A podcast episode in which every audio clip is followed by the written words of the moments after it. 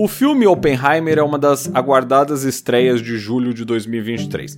Imagino que muita gente, ao ver o título e conhecendo a fama do diretor Christopher Nolan, ficou curiosa para saber mais sobre Oppenheimer.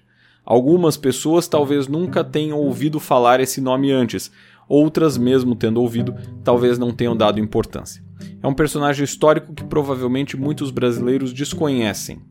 Agora, talvez os brasileiros conheçam Christopher Nolan e não é a primeira incursão do diretor em episódios históricos. Dunkirk de 2017 está aí para provar isso. O filme retrata um dos mais impressionantes episódios do último século, a fuga das tropas aliadas presas na cidade de Dunkerque, uma cidade ao norte da França, quase na fronteira com a Bélgica. Se você ainda não viu, vale a pena ver. E aí recomendo também que assista O Destino de uma Nação, filme lançado mais ou menos na mesma época e que mostra a atuação de Churchill no mesmo evento histórico. O nome original desse filme, inclusive, faz mais sentido. Se traduzido, seria A Hora Mais Escura, melhor do que O Destino de uma Nação pelo contexto, né? Enfim, voltando para Nolan, agora ele lança Oppenheimer, um filme que trata desse cientista que teve participação muito importante na Segunda Guerra, mas não apenas isso, cuja vida, de certa forma, traz aspectos que podem fazer a gente pensar sobre o mundo que existiu na segunda metade do século XX e que ainda reverbera por aqui. Assim, esse episódio da Mosca vai tratar exatamente disso. A gente fala sobre Oppenheimer, mas também sobre os desdobramentos militares e geopolíticos que marcaram o século XX no pós-1945. Mas antes de começar, já deixa seu like, se inscreve no canal para não esquecer, beleza? Então, ouvidos atentos e cabeças abertas que a mosca vai decolar. We knew the world would not be the same. Few people laughed. Few people cried. Most people were silent.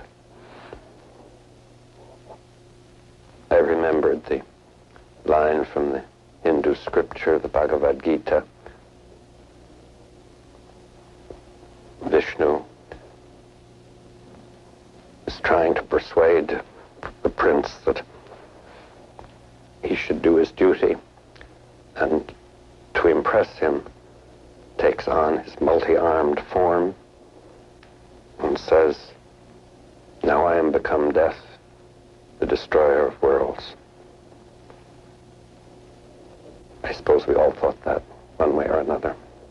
Essa é a citação mais famosa de Julius Robert Oppenheimer, físico americano, mais conhecido como o pai da bomba atômica, já que liderou o projeto Manhattan, responsável pelo desenvolvimento da arma mais poderosa e mais destruidora que o ser humano foi capaz de utilizar em uma guerra. Lançada diante dos olhos de Oppenheimer pela primeira vez em 16 de julho de 1945, a bomba Trinity, a primeira da história, imediatamente fez com que os cientistas entendessem que o mundo não seria mais o mesmo.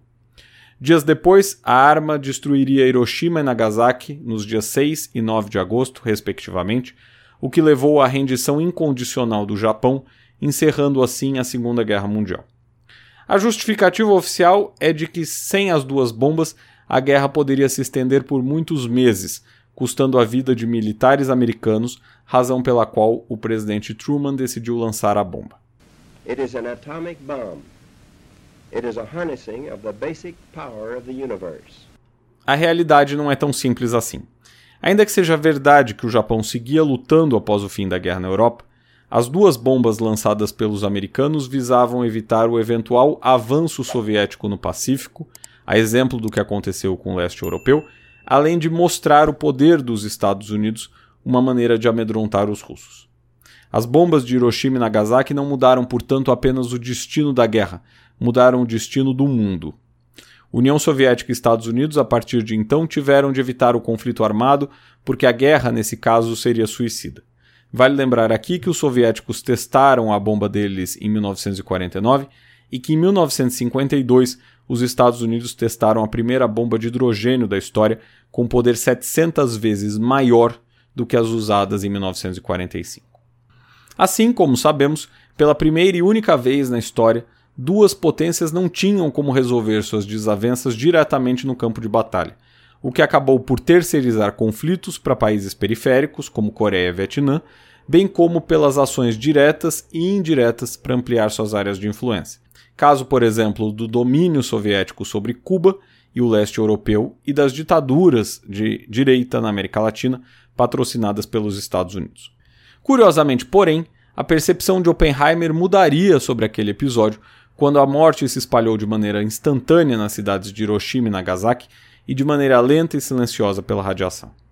O cientista que ajudou a construir a arma se tornaria um defensor do seu fim. Por sua ação pacifista, ele foi taxado de comunista e perseguido por isso. Teve que depor, inclusive, na década de 1950, para explicar que não tinha ligações com o comunismo.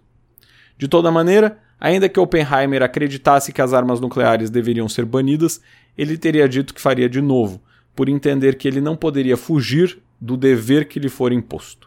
Segundo, inclusive, o professor James A. Igia, que escreveu um ensaio sobre a interpretação do Bhagavad Gita por Oppenheimer, o cientista não teria se entendido como Vishnu, que se apresenta como a morte, o destruidor de mundo, mas sim como príncipe, que o Deus tenta persuadir a cumprir o seu dever.